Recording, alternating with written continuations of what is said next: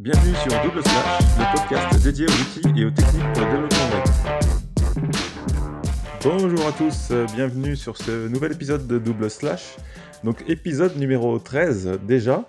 Et euh, donc comme d'habitude, on est avec Alex. Salut Alex. Salut Patrick, salut tout le monde. Donc Alex qui a une petite, petite voix aujourd'hui. Ouais, je suis désolé, j'ai la voix en feu. Le froid est arrivé, je crois. Ouais, le froid, on va dire. Et euh, le sujet du jour aujourd'hui, c'est euh, un sujet assez intéressant. Euh, on va parler de GraphQL. Donc, on a préparé un petit sommaire sur GraphQL. Donc, on va parler de déjà faire un petit résumé de headless, REST et tout ce que tout ce que ça implique. expliquer ce que ce qu'est GraphQL et pourquoi. Et vous expliquer aussi un petit peu l'utilisation de, de, GraphQL, comment ça fonctionne. on verra les mutations, etc les avantages et inconvénients, évidemment, pour euh, pourquoi utiliser euh, REST ou GraphQL. Et euh, on va finir aussi par les outils, les outils les plus utiles pour bah, tout ce qui gravite autour de GraphQL. Donc, on va quand même, je vais quand même vous rappeler. D'habitude, on le fait à la fin de l'épisode, mais on va, on va changer ça. On va le faire au début d'épisode, comme ça vous l'entendez. donc, si vous aimez l'épisode, enfin le podcast double slash, pour nous récompenser, c'est assez simple ça serait vraiment sympa de nous, bah, nous mettre une petite note sur euh, Apple ou euh, Spotify, enfin toute n'importe quelle plateforme que vous utilisez, et un petit commentaire, ça serait sympa pour nous soutenir, ça nous fait plaisir, et en même temps, ça nous fait remonter dans les classements, donc euh, ça nous donne un peu plus de visibilité. Donc, un grand, un grand merci à vous pour l'action que vous allez faire. Ouais, un grand merci. Et puis déjà, merci aussi à tous ceux qui nous écoutent déjà. On, bah, on se rend compte quand même qu'il y a pas mal d'auditeurs. Et euh, ça fait super plaisir, quoi. Donc on fait ça depuis euh, bah, 13, 13, e numéro. Donc euh, je sais pas si, si, toi t'es un peu superstitieux, mais en tout cas ça, commence mal. T'es malade, donc. Exactement. mais c'est un bon épisode sur GraphQL. C'est un épisode qu'on qu'on discute depuis longtemps, qu'on veut vraiment faire depuis longtemps, et, et donc on y va. Donc c'est cool. C'est cool. GraphQL. Allez go. Euh, bah, on va commencer euh, de suite par euh, bah, pourquoi aujourd'hui on a besoin de REST ou de GraphQL. bah, assez simple. Hein. Bon, alors pour pour rappel, REST a été inventé, enfin créé. il y avait déjà des protocoles qui existaient avant ça. On avait du du SOAP ou des choses comme ça qui sont un petit peu, bah, comment dire, très sympa à utiliser. On va dire, on va résumer ça comme ça. Euh, REST a été euh, créé en 2000. C'est une euh, donc contrairement à SOAP qui est un protocole, donc comme HTTP par exemple. REST est une norme, donc une norme donc qui, qui, définit en fait comment bah, créer une sorte d'API avec des réponses et des, enfin tout le protocole. Donc ça, ça a été créé en 2000. En 2000, je ne sais pas si vous vous souvenez, ça fait, ça fait quand même assez loin. Euh, c'était euh, l'iPhone n'existait pas, enfin tout ça, tout ce qui était mobile n'existait pas. On n'avait pas de headless comme aujourd'hui. Euh, on faisait surtout des, des, gros sites monolithiques et puis euh, voilà quoi, avec euh, un côté serveur, un côté front et puis voilà. Donc aujourd'hui, c'est vrai qu'on a quand même besoin de beaucoup plus d'API. tous les gros services qui existent aujourd'hui ont des API. Euh, on va citer euh, Twitter, Facebook, enfin tous ces systèmes-là, euh, donnent accès à des API pour utiliser les services. Donc c'est un petit peu pour ça qu'on a besoin de tout ce qui est REST ou GraphQL. donc REST est utilisé depuis 2000, il est, il est, très bien, il, encore, il sera encore beaucoup utilisé. GraphQL, je pense, enfin, je sais pas ce que tu en penses, mais c'est GraphQL est bien, mais REST fonctionne bien aussi. Hein. Et mais, bien sûr, mais tout, tout marche en fait.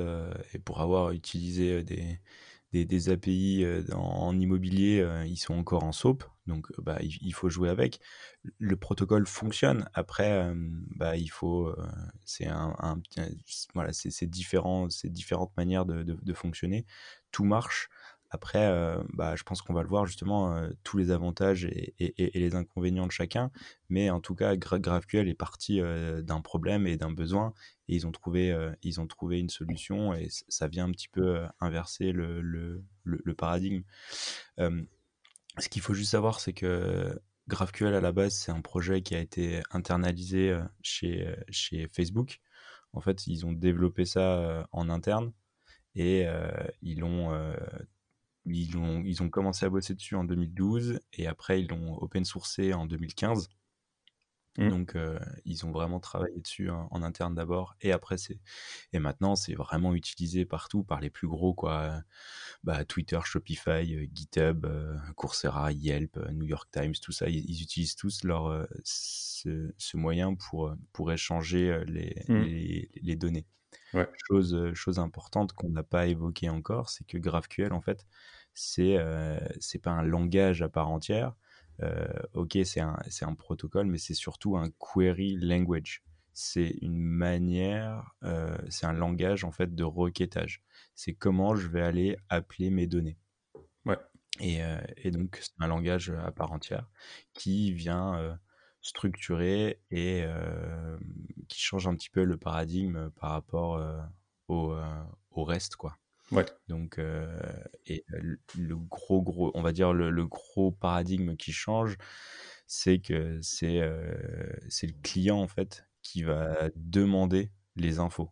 C'est-à-dire, par, contrairement à du REST où c'était un peu du push, c'est-à-dire c'est le, c'est le back qui va pousser des infos sur une route.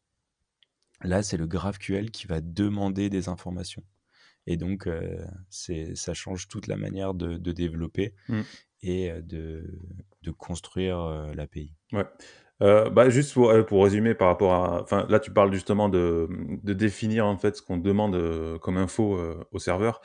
Pour pour rappel, en fait, REST, euh, le principe de base, c'est que chaque endpoint euh, représente une ressource en fait. Donc euh, donc là, l'URL en fait représente une ressource. On va imaginer un site euh, qui a slash API slash books par exemple, et on va définir que ça, la ressource, ça sera les livres.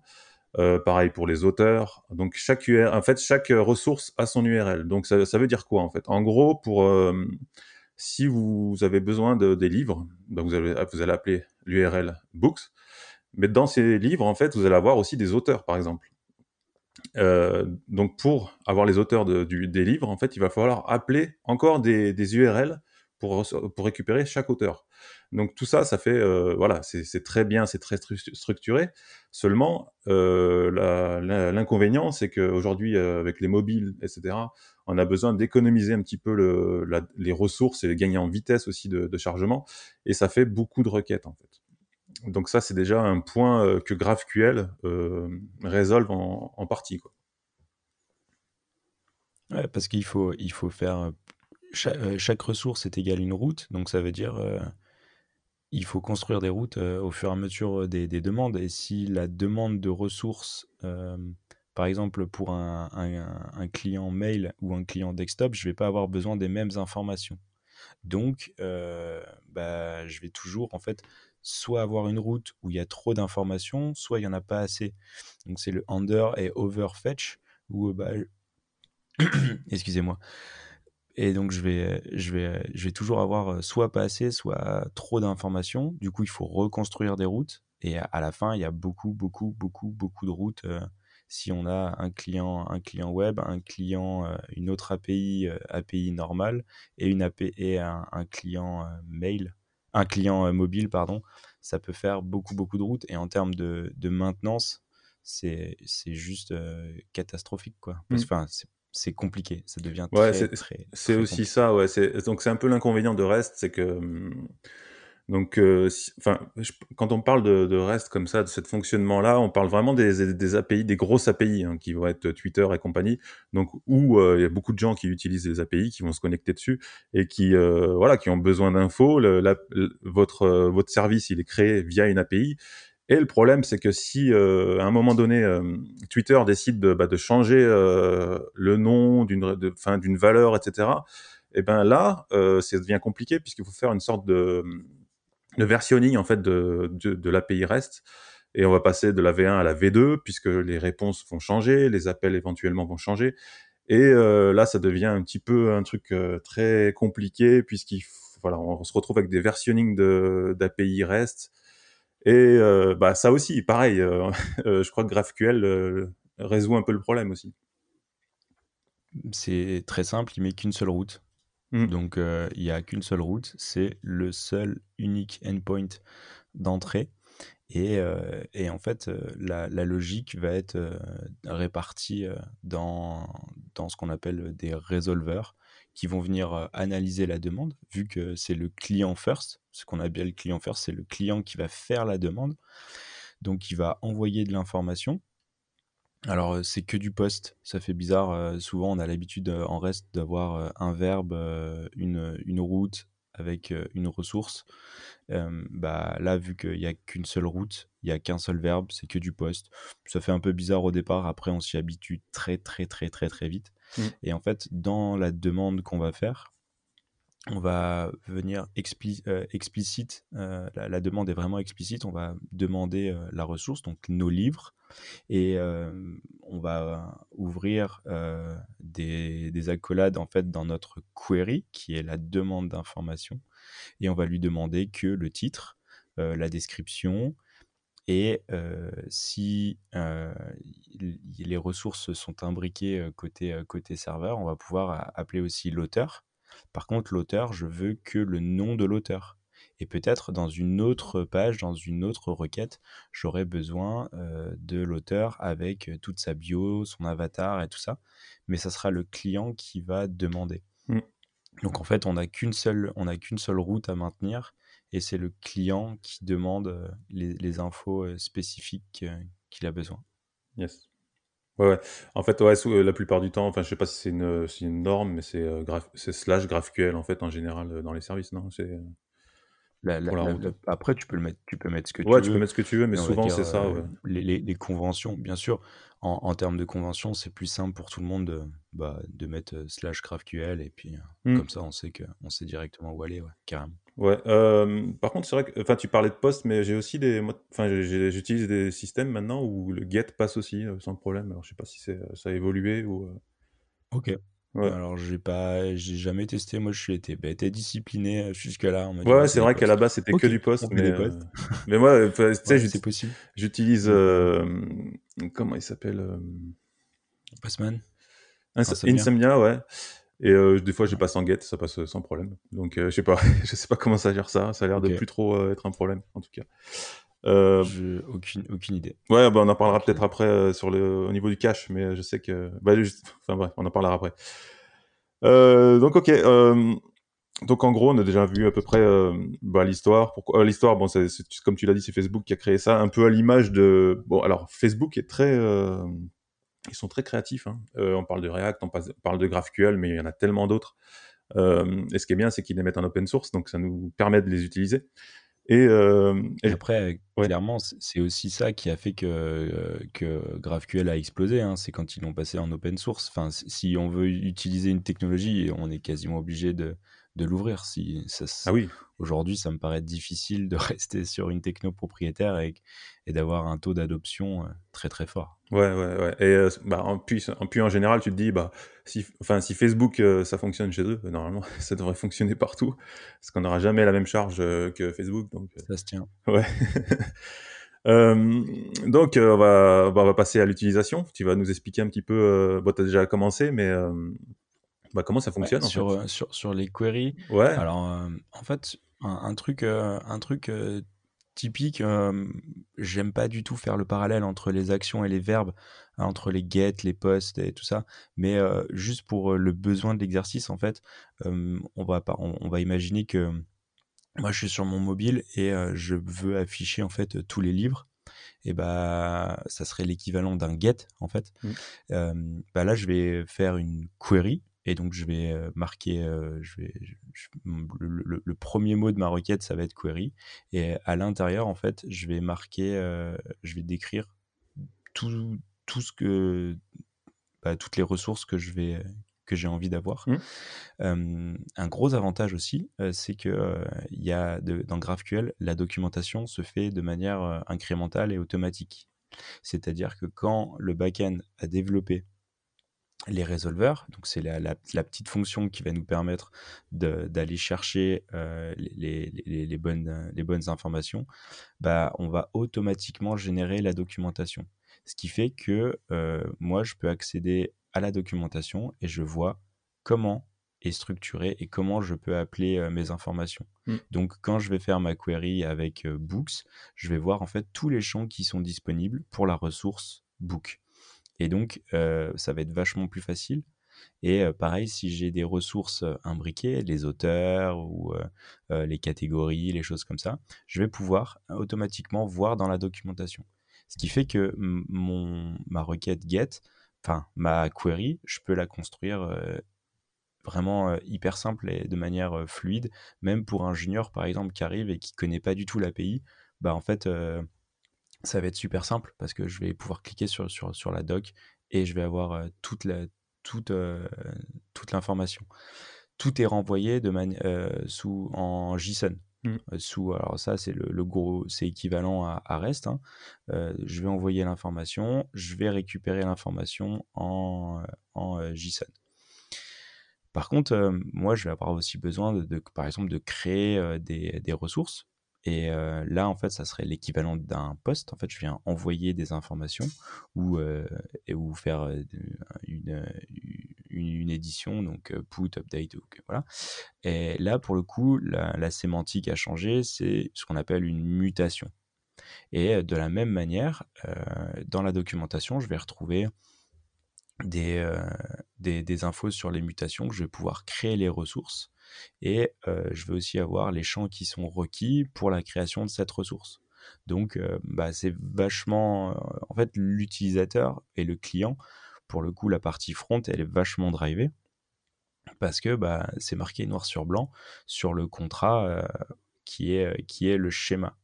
Et, et c'est vraiment le contrat entre le back-end et le front. Et c'est ce qui va. Donc, c'est tous les échanges vont se faire via GraphQL basé sur ce schéma-là. Donc, quand je vais ajouter une nouvelle ressource, bah, je vais avoir toute la documentation euh, qui va se faire euh, automatiquement. Mmh. Donc ça, c'est euh, pratique et surtout, je ne peux pas me tromper quand je viens envoyer une, donnée.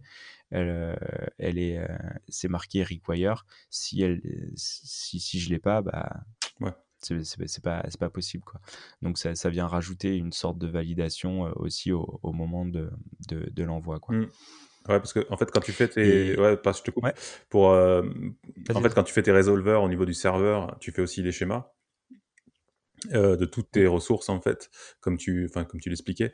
Et il y a un système de typage en fait à, à l'image de TypeScript en fait, où tu vas définir si c'est string, si c'est si obligatoire, si c'est voilà, tous les types de, voilà, le type des ressources, donc c'est du typage.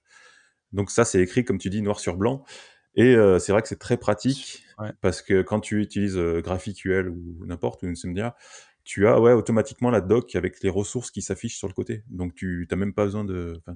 tout est à disposition. Ouais, et, et en fait, on...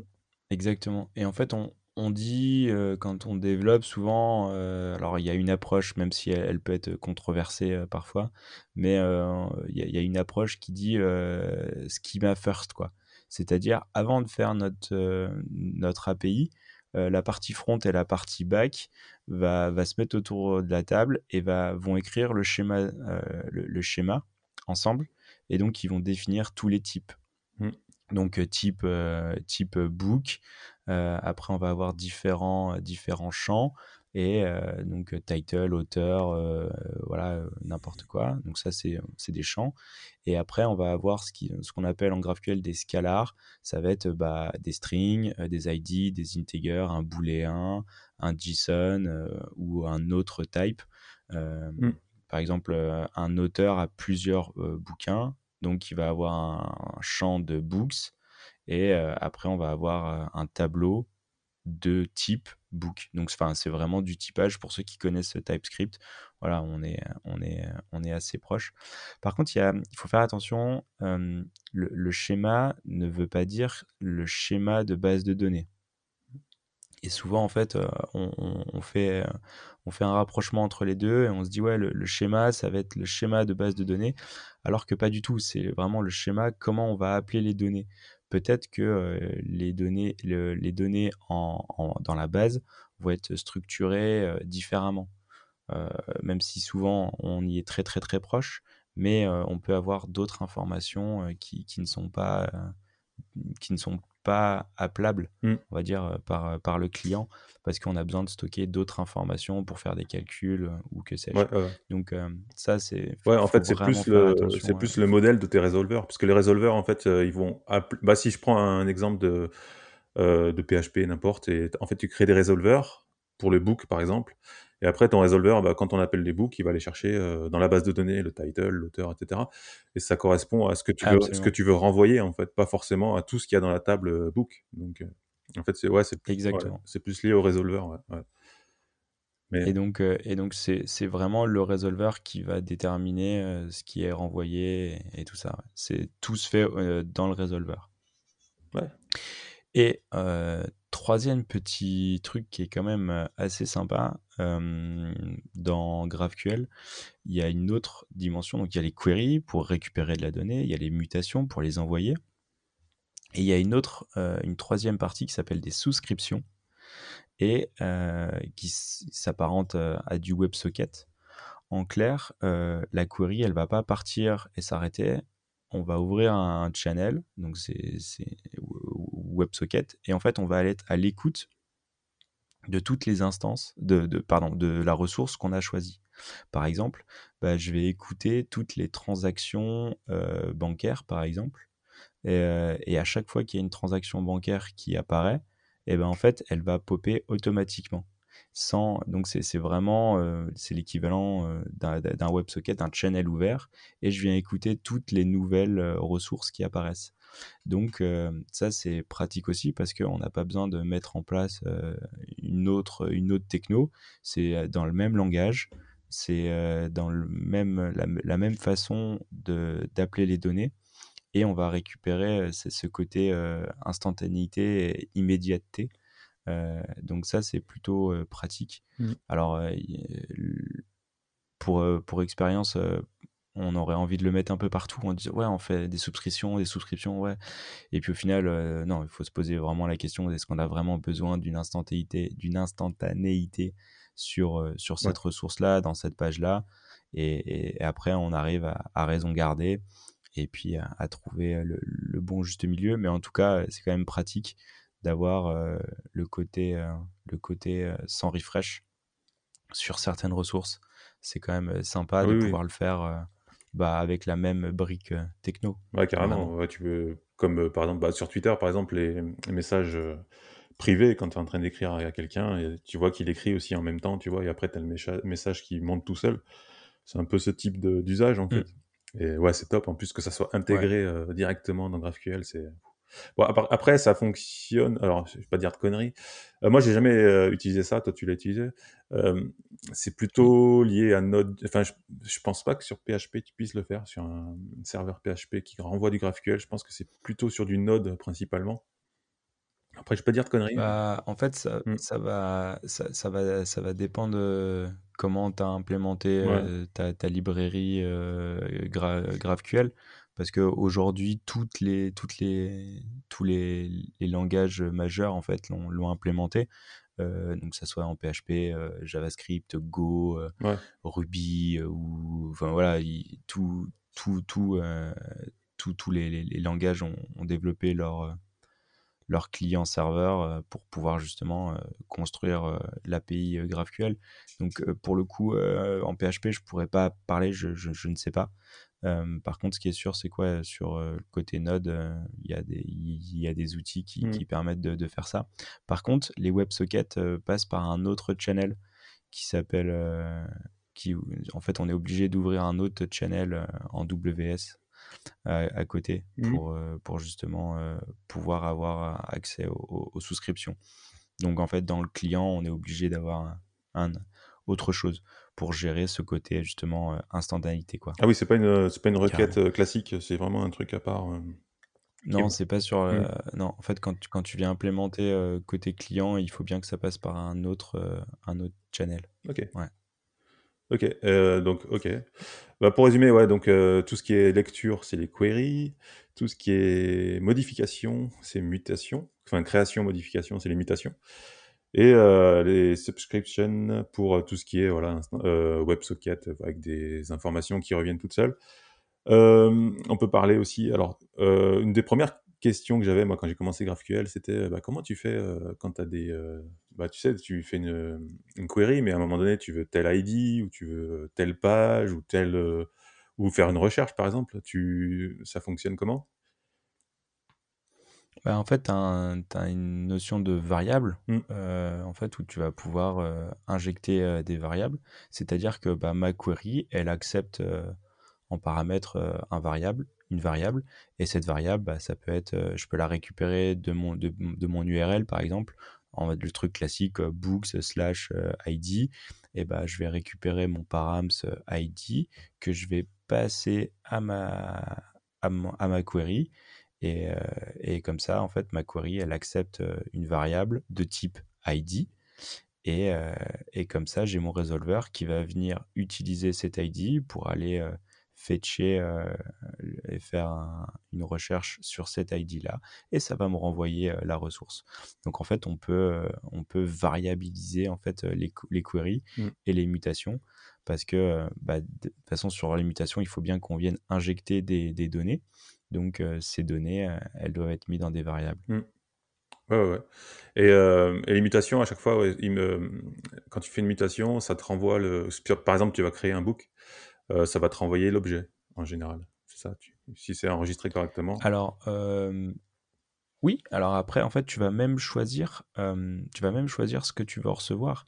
alors après, ça va dépendre des use cases, mais parfois, tu as besoin de récupérer tout l'objet ou parfois tu veux juste vérifier que ton objet il est bien enregistré en base de données et qu'il a une ID. Et donc dans ce cas-là, au moment où tu vas faire ta mutation, il faut toujours que tu demandes quelque chose en retour. Et donc ce que tu vas demander, bah, ça peut être juste l'ID par exemple.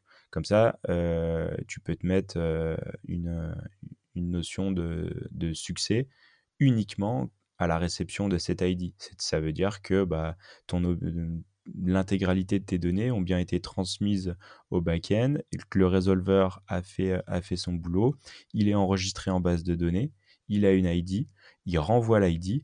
Donc moi, côté client, si j'ai mon ID, ça veut dire que, que mon côté, que, bah, que toute mon action, elle est, elle est propre, elle est mmh. faite et elle est terminée. Donc je peux afficher euh, le succès euh, sur, euh, sur mon client parce que j'ai mon ID. Par contre, bah, tout ce que je vais envoyer, je, vais, je, vais le, je peux le recevoir aussi.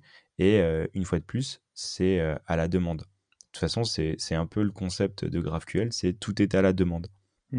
Et c'est le client, en fait, le front, qui va demander qu'est-ce que je veux, comment je le veux? Et comment je veux le structurer? Et on peut même aller pousser des trucs un petit peu plus loin en mode, moi, je veux pas, je veux appeler la ressource books. Par contre, quand je l'appelle, quand tu me renvoies l'information de books, moi je veux l'appeler librairie parce que j'ai envie euh, de faire euh, comme ça. Et bah le GraphQL permet en fait de renommer les champs, ce qui, ce qui nous permet en fait de, faire des, des, variations côté front assez rapidement. Alors après, il faut pas jouer à ça parce que sinon ça va être vite être le bordel. Mais en tout cas, on peut, on peut renommer les champs en fait hyper facilement. Donc c'est aussi une, ressource, c'est plutôt une solution assez, pratique et on, va appeler comme on veut. Et de la même manière, on va pouvoir aussi appeler différentes ressources au même niveau. En fait, on va construire son JSON de retour. En fait, la manière dont on appelle les données va conditionner la structure et la manière dont vont être structurées l'information à notre retour. Et donc ça, c'est assez, assez puissant. C'est pour ça qu'on dit bah, c'est client first, quoi. C'est vraiment client. Et, et l'idée, je pense qu'elle est partie des développeurs back qui disaient non, mais moi, j'en ai ras le cul de faire la même chose à chaque fois. le front, il change, il change d'avis. Il y a un designer qui a rajouté un petit champ, un petit truc. Du coup, une petite photo. Du coup, il faut, il faut l'information. Il faut recréer une route. Il faut. non, moi, ce que je vais faire, je vais coder un résolveur pour euh, la ressource book et t'appelles comme tu veux, t'appelles les champs que tu veux, tu les renommes comme tu veux, tu fais ce que tu veux, mais en fait, ils ont fait le boulot une fois. Et donc, en termes de, taf, bah, c'est vachement plus avantageux euh, de, passer sur du GraphQL parce que bah, tu as accès à tout et tu te sers et c'est le client qui demande. Ouais, c'est top, hein, c'est top. Et au-delà de, bah déjà, au-delà de pouvoir avoir les auteurs en même temps que le livre, etc., on peut aussi faire plusieurs queries dans une seule, dans un seul appel. Exactement. Donc ça, c'est top aussi. C'est-à-dire que tu peux récupérer les livres, mais tu peux récupérer d'autres choses qui sont rien, qui ont rien à voir avec les livres Ouais, dans la même requête. Et ça, c'est exactement. Et, et au même niveau, en fait, je vais pouvoir euh, appeler euh, les books euh, avec euh, à l'intérieur des books les auteurs, à l'intérieur des auteurs euh, les trois meilleurs bouquins euh, classés par euh, je sais pas quoi. Et, euh, et au même niveau que book, je vais pouvoir demander euh, autre chose, euh, les commentaires de je sais pas quoi. ou le, Et ou donc le euh, on panier peut, de, euh, la personne qui est connectée ou une connerie comme ça, quoi, tu vois. Exactement, exactement. Et donc je peux vraiment appeler euh, comme je veux, mais c'est pas euh, c'est pas une query, une ressource. Hmm. C'est vraiment euh, une query, autant de ressources que je veux. Bon après il faut aussi euh, faire preuve de bon sens quoi. C'est est-ce que on charge euh, la page, est-ce que on charge dans le composant? Après euh, côté front, après, ouais, enfin, côté front, il va falloir savoir comment on veut structurer. Est-ce que c'est chaque petit composant qui envoie sa requête? Ou justement on, on vient euh, utiliser euh, la puissance de, de GraphQL en une seule requête pour euh, récupérer toutes les informations en une seule requête, ce qui nous évite de, de faire euh, 5, 6 ou 7 requêtes Ouais. sur une seule et même page pour afficher toutes les informations. Là, on n'a qu'une seule requête qui part avec euh, bah, toutes les ressources dont on a besoin. On récupère et on vient réhydrater euh, Ouais, exactement. Ouais. les Hmm. informations par rapport. Et donc, en, en termes d'efficience, bah, c'est vachement plus intéressant. Quoi. Et on, on vient moins taper le serveur dans tous les sens pour en plus récupérer des informations de l'auteur. Ça se trouve, on a toute la bio, on a les 50 champs du, de l'auteur, alors qu'on veut juste afficher Son nom. son nom. Quoi. ouais, c'est clair. Donc là, on, donc c'est, c'est, on- on- enfin, quand on vient analyser euh, le, reste, parfois, bah, ouais, on se rend compte qu'on utilise euh, peut-être 5, 5 ou 10% des, des ressources qu'on a en, dispo. Donc pourquoi transporter de la data alors qu'on n'en a pas besoin?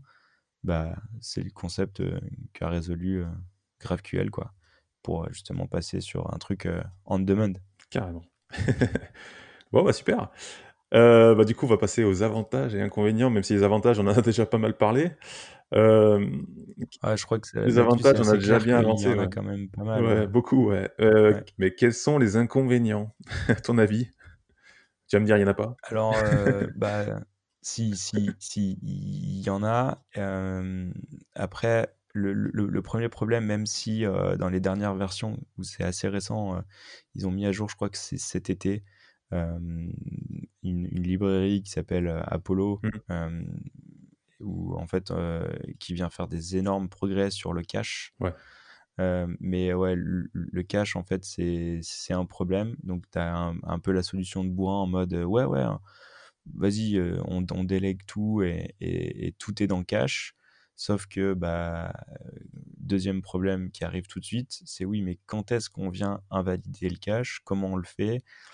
Voilà, c'est toujours, toujours le problème. Donc, euh, c'est toujours compliqué de toute façon gérer du cache Ouais. et gérer euh, bah, à quel moment on le dégage, à quel moment on, le- on le, met, on le met à jour. Par contre, euh, il y a des librairies comme Apollo qui, qui ont fait des, des trucs plutôt sympas, qui est en fait qu'on appelle de l'optimistic UI, c'est-à-dire en fait la réponse normalement ça devrait être ID et euh, le nom du bouquin. Alors dans le front, j'affiche ça en attendant le retour du serveur. Et quand le retour du serveur, je fais la mise à jour avec les données serveur.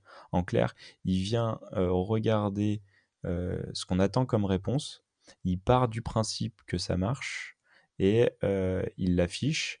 Et s'il y a des modifications, il le fait, euh, il le fait, euh, il vient réhydrater la, la donnée avec les infos, euh, avec les infos du, du Mhm. serveur. Mhm. C'est un peu complexe à mettre en place quand même, je te cache pas. Ouais. Donc, euh, donc Et sur les dernières versions d'Apollo, justement, sur le client Apollo, apparemment, ils ont simplifié ça. N'ayant pas joué avec, je, sur la dernière version, je, je pourrais pas, je pourrais pas dire. Mmh Mais en tout cas, moi, à chaque fois, on s'est vraiment cassé les dents sur le, sur le cache. C'est un peu complexe quand même. Bah ouais, c'est un peu ce qui revient souvent sur GraphQL. Euh, bah, la première, enfin, le problème du cache, en fait, tout simplement, euh, c'est difficile à gérer au niveau serveur parce que vu que c'est le client qui demande ce qu'il veut, donc c'est pas forcément toujours les mêmes réponses. Donc, euh, et en plus, il y a qu'un seul endpoint, donc GraphQL par exemple, slash GraphQL. Donc c'est compliqué de gérer en HTTP déjà, premièrement, par rapport à REST, d'avoir du cache, puisque c'est jamais les mêmes requêtes, c'est jamais les mêmes réponses. Donc, euh, c'est pour ça que je te parlais de get, euh, de, faire des appels en get, parce qu'en get, justement, tu peux avoir des, requêtes différentes, puisque la query est dans l'URL, du coup, et euh, bah, du, coup, l'URL peut être mise en cache. Donc, j'ai lu cette solution-là, qui peut être mise en place, en tout cas pour de la lecture, en fait, de la query. Ah, je connais pas. Ouais, ouais, c'est... Ouais. Et puis après, ouais, c'est... en fait, ça dépasse beaucoup le, le cache du côté client, en fait, plus que côté serveur, en fait. Ouais, vachement, ouais. Donc, euh, mais c'est vrai que c'est un des inconvénients. En tout cas, pour, euh, pour des petites apps, ça risque, ça risque pas d'être un inconvénient, mais c'est vrai que quand tu as des API qui sont assez balèzes, euh, qui sont vraiment tapés de nombreuses fois par seconde, ça peut être vite un problème. Donc, ouais. C'est. Mais clairement, ouais, Apollo, tout ça, ils travaillent beaucoup dessus. Clairement, après. Ouais, ouais, vraiment. Après, ce qu'il faut. Ce qu'il faut, ce qu'il faut aussi bien définir, c'est le scope du projet. Mmh. faire une API GraphQL pour, pour un blog, est-ce que c'est est -ce c'est juste nécessaire? Ouais, ça c'était. je, je sais pas. voilà, c'est en fait ce qu'il faut pour moi, le, le, le, GraphQL sur une API un, un peu solide, fat, elle, elle, elle, se justifie quand on va avoir plusieurs clients, plusieurs... ouais, quand, quand, quand, potentiellement il va y avoir plusieurs clients et, et une grosse évolution dans, dans l'appli. La, parce qu'on on va garder cette flexibilité quoi c'est-à-dire que le résolveur on va on va le coder une fois et puis et demain l'app va va évoluer beaucoup donc bah, on va être obligé de, si on est obligé de changer à chaque fois les, verbes, ça, euh, les, routes, ça va être compliqué. Bah là, on fait du GraphQL, comme ça, on est, on est un peu future-proof, quoi. Donc, euh, il, faut, il faut bien définir, euh, parce que ça, ça peut vite être super compliqué à mettre en place une un, un, un, serveur GraphQL mmh. pour, pour juste un blog, quoi. par contre, ce que je comprends aussi, c'est l'intérêt du front d'utiliser une API GraphQL parce que bah, je, me, je, me, je, me, je, me, prends pas la tête, j'appelle comme je veux. Et c'est pour ça qu'on voit toutes, toutes les librairies qui, qui, ont, qui, ont, explosé et tous les CMS headless un peu qui ouvrent des API GraphQL, justement parce que le front, on va dire, reprend un peu le pouvoir sur, sur, sur le back parce que bah, il appelle comme il veut, de la manière dont il veut. Donc ça, amène une grande liberté donc, c'est pour ça que c'est intéressant.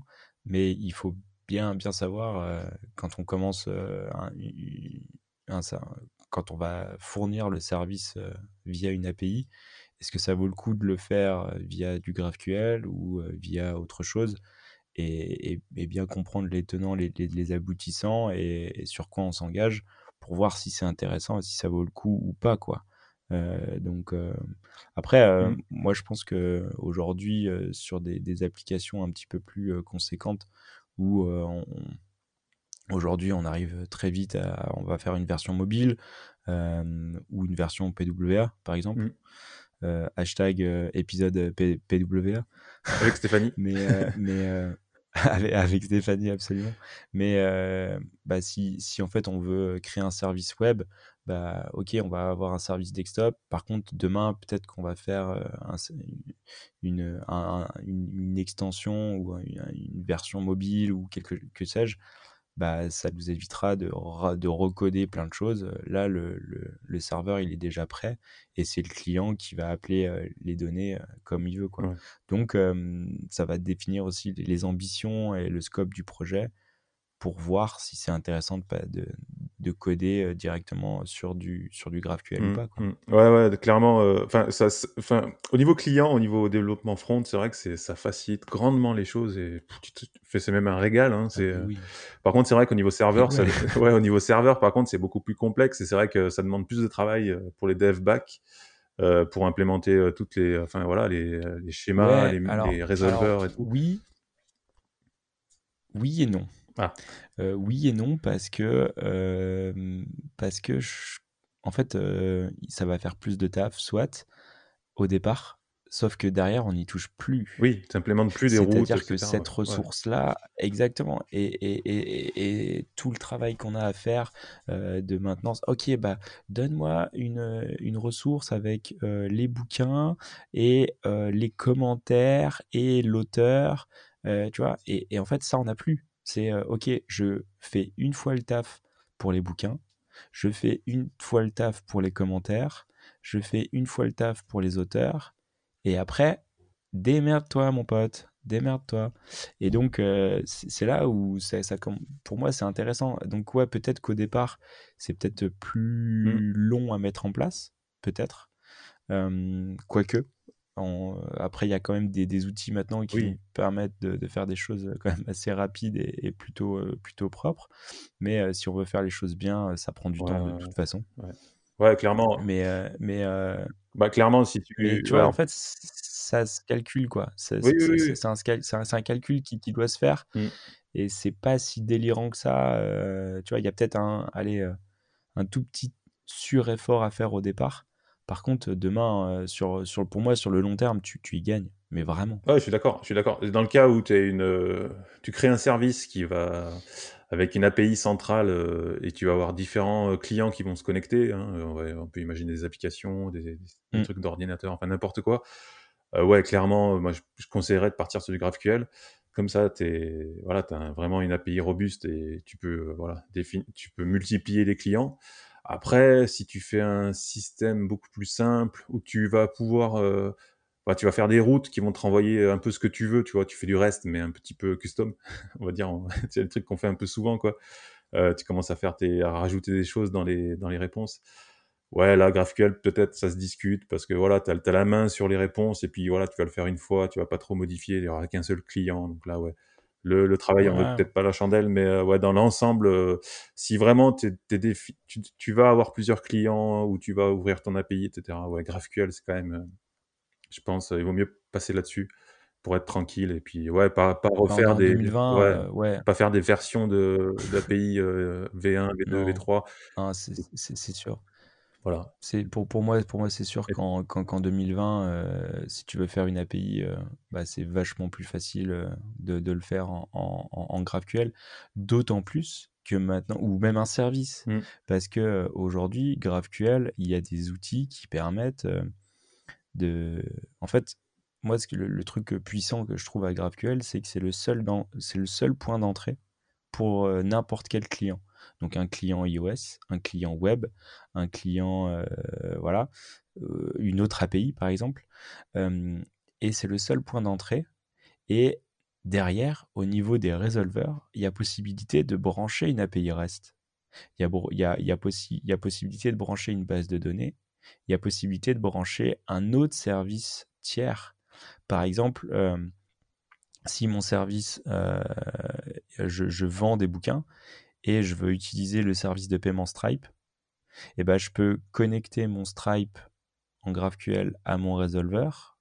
Et en fait, mon, euh, mon comment, le, front, tout va être géré via le seul endpoint de mon service. Par contre, dans mon résolveur, je vais aller chercher la base de données, je vais euh, envoyer l'info à Stripe euh, via GraphQL aussi, et, et ainsi de suite. Donc en fait, je peux, je peux venir connecter d'un service tiers directement, et c'est totalement transparent pour, euh, pour, euh, pour le client en fait. Mm. Et donc ça, c'est plutôt, plutôt pas mal, et on peut aussi transformer des API REST. Euh, en fait, je branche le, reste sur mon GraphQL. Alors, je dois mapper tous les champs et tout ça. Voilà, il y a des outils qui font ça, mais euh, ça marche plutôt bien. Et euh, en fait, c'est totalement transparent. Il n'y a qu'un seul point d'entrée pour le client. ce qui facilite énormément la vie, clairement. Bah, ouais, ouais, carrément. Et du coup, bah, tu as, sauté sur le dernier sujet, euh, les outils direct. Euh, donc, tu parlais de. Bah, on peut parler de Prisma qui a. Alors, Prisma, tu en, en, avais parlé dans une conf. Euh... Bah, C'était quoi l'année dernière Je sais plus. Euh, Prisma V1 et Prisma qui a complètement changé sur la V2. V2. Donc ce que tu disais, ouais, la V1 c'était, ouais, la V1 c'était ce que tu disais en fait. C'est à la base c'était tu te branches sur n'importe quoi et il te renvoie du GraphQL. C'est ça non le principe de la V1 alors, euh, en fait, la V1, c'était, euh, ils, appelaient ça euh, un ORM. c'était l'ORM intelligent et tout ça. donc, tu pouvais brancher différentes bases de données et tout, et lui, il te générait tout tes CRUD automatiquement, et tu avais bah, tous tes résolveurs qui étaient déjà prêts, et mais c'était juste, juste ton, ton ORM. Quoi. Donc c'est à toi de, de, de, faire et de coder tes résolveurs pour rappeler les données et tout. Donc lui, il venait inspecter en fait la base de données. Il regardait tous les champs qui étaient disponibles et il te construisait un, schéma basé là-dessus. Mmh. donc c'était la version un peu inspection. Tu avais une autre possibilité où là tu venais écrire ton schéma et tu lui donnais à, Prisma et Prisma venait générer toutes les tables dans la base de données basée sur les champs et pareil tous les, tout le CRUD quoi. Donc ce qui était plutôt, plutôt pas mal. Et là, sur Prisma 2, ils ont un peu changé. Ils sont venus passer en typé et ils sont venus ce qu'ils appellent maintenant le data layer. Mmh. Donc, ils ouvrent un petit peu plus. Euh, par contre, euh, ouais, ça, ils ont, ça reste quand même un, ORM, mais euh, plus intelligent. Il y a plus de, ça, ça, amène plus de, possibilités. Par contre, toute la manière de fonctionner ne marche plus. Donc moi, tout ce que j'avais fait sur Prisma 1, ça marche plus en Prisma 2, donc il, faut, il faudra tout refaire. Mmh. Après, moi, j'avais un peu hacké le, la raison, enfin, le truc, c'est vu que les, le, les services back étaient un peu en retard, mmh. on s'était mis d'accord sur le schéma. et donc moi j'avais donné le schéma à bouffer à, Prisma et comme ça en fait bah, je venais générer tous mes CRUD automatiques et comme ça moi je pouvais m'en servir comme, comme staging hyper rapidement pour, pour avoir bah, mon API pour développer quoi. Et comme ça, j'étais pas limité. Et vu qu'on s'était mis d'accord sur le schéma, de toute façon, ils allaient récupérer les informations. Enfin, je devais avoir les informations sur le de la même manière que ça avait été défini, quoi. Mmh. Donc eux, ce qui leur permettait, enfin moi, j'étais pas limité par leur avancement de leur côté. Et eux, en fait, ils avaient le modèle du schéma, donc ils pouvaient coder au fur et à mesure. Évidemment, quand on a, quand on a supprimé Prisma et on a remis leur, leur API il y a eu de la casse, mais euh, franchement, il y a eu quasiment rien. Quoi. Donc ça a été euh, hyper fluide. Donc ça nous avait permis d'aller euh, très très vite. Donc ça, c'était plutôt pas mal. Mmh. Aujourd'hui, des, des, des Prisma-like, il y en a, ça, ça, pop un peu partout. il y en a, il y en a, il y en a plein. il y a un autre truc qui est, qui est vraiment vraiment solide qui s'appelle Asura, mmh. qui est fait en Haskell. Et eux, ils, annoncent comme un GraphQL Engine. Et bah, c'est un peu le même délire. Par contre, là, on a une interface graphique, mais on peut le faire aussi en mode, en mode CLI, où on vient bah, déclarer en SQL nos tables, donc bah, telle table, tel champ, telle relation et tout ça. Et automatiquement, lui aussi, il vient nous, nous générer toute l'API au fur et à mesure. Donc ça, c'est assez rapide, euh, puissant. On vient aussi gérer tous les rôles à l'intérieur, c'est-à-dire euh, quelles sont les autorisations euh, de, modification, de, lecture, d'enregistrement, tout ça. Donc tout est fait directement dans le, le, GraphQL Engine. Mmh. Donc ça, c'est assez, assez pratique. C'est très, très, très puissant et ça tourne sur une petite instance d'Heroku, la, la, plus petite machine. je crois que ça, permet, je sais plus combien de requêtes à la seconde. enfin bon, on est, on est, on est super serein. Donc ça, c'est assez, assez, assez puissant. Et en plus, ils ont rajouté tout un service, toutes des possibilités de faire du, du serverless à côté. Donc, c'est-à-dire sur la business logique. En fait, toute la gestion de mes ressources de mon API, je vais la faire via Asura. Et quand j'ai une business logic, faire des calculs, de faire de je sais pas quoi, et eh ben je viens euh, appeler euh, des, des, fonctions as a service. Et, euh, et là, en fait, bah, je viens exécuter ma business logic. Donc c'est assez, vraiment, vraiment pas mal. ça permet de faire des trucs plutôt, plutôt puissants. Donc, Asura. Donc ouais, non, c'est bien. Mais c'est en, en Asura, ouais. donc c'est soit tu ça existe en c'est en SaaS et en, en self-hosted ou ou c'est forcément Alors, euh, alors moi j'ai connu, c'était en self-hosted euh, only. Mmh. Et là maintenant, ils ont fait une grosse, grosse levée de fonds. Ils ont déménagé euh, dans la vallée ah. à, San Francisco. Et puis ils ont fait un, un, cloud service. Mmh. Donc bah, c'est soit, soit tu le hostes chez eux et ils ont des fonctions un petit peu un premium qui, qui, viennent faciliter tout ça. Mais tu peux toujours utiliser la version self-hosted que tu mets sur un digital océan. Mmh. ils sont sur le, ils, sont sur le, marketplace. En trois clics, tu as ta machine qui est popée, ou tu l'installes sur une, version d'Heroku et tu branches ta, ta base de données. tu, donc ta, ta, base de données, elle peut être n'importe où. Hein, Elle mmh. peut être chez Amazon, chez, chez Heroku ou que sais-je. Et, tu peux en mettre plusieurs? tu, tu, tu, lui indiques les accès alors, est-ce que tu peux mettre plusieurs bases de données? Je sais pas. Je pense. j'imagine Mais euh, je, je, pourrais, pourrais pas. Je, je, je, vais, pas te répondre. Je, sais donc, pas. le principe, c'est euh, donc ça te fait un serveur qui va se brancher sur une base de données et qui va te permettre d'avoir des, un serveur GraphQL sur cette base de données. En fait, ça fait une sorte de, Exactement. de middleware en fait entre la base de données, euh, sauf que derrière, tu as aussi une gestion bah. des, des, droits, etc. Du cache aussi, j'ai l'impression, Query Dynamic Data Caching. Ok. Non, c'est vraiment. Ah oui, rate limiting aussi. Tu as, le... Ah le système pour limiter les, les requêtes, tout ça.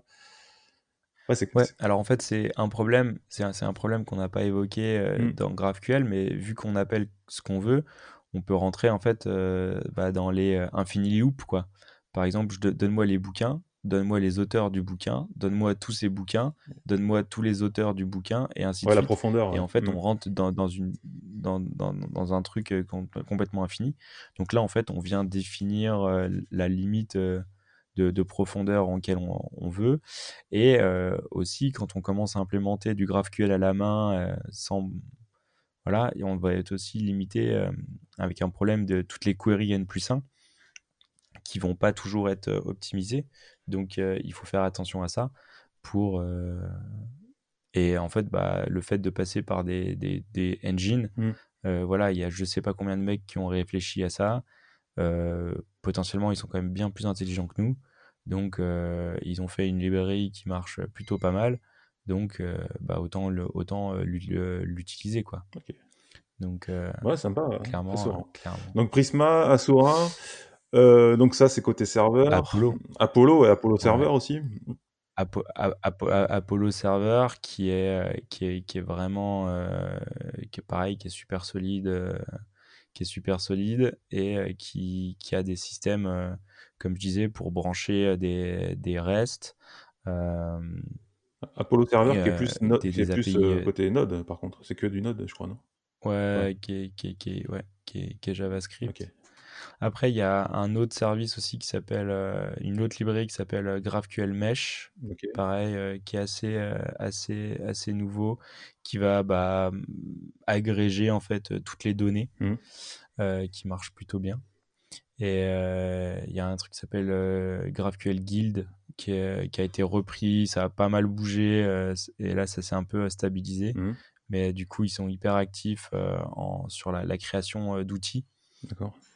Donc, euh, donc ça, c'est plutôt, c'est plutôt bien. Côté, euh, et à la limite, euh, pour, pour commencer, moi, ce que je vous conseillerais pour, pour commencer GraphQL, c'est vraiment faire le How to GraphQL sur l'URL. Il y, a une URL qui s'appelle How to GraphQL. Mmh et en fait, on vient vraiment décomposer étape par étape.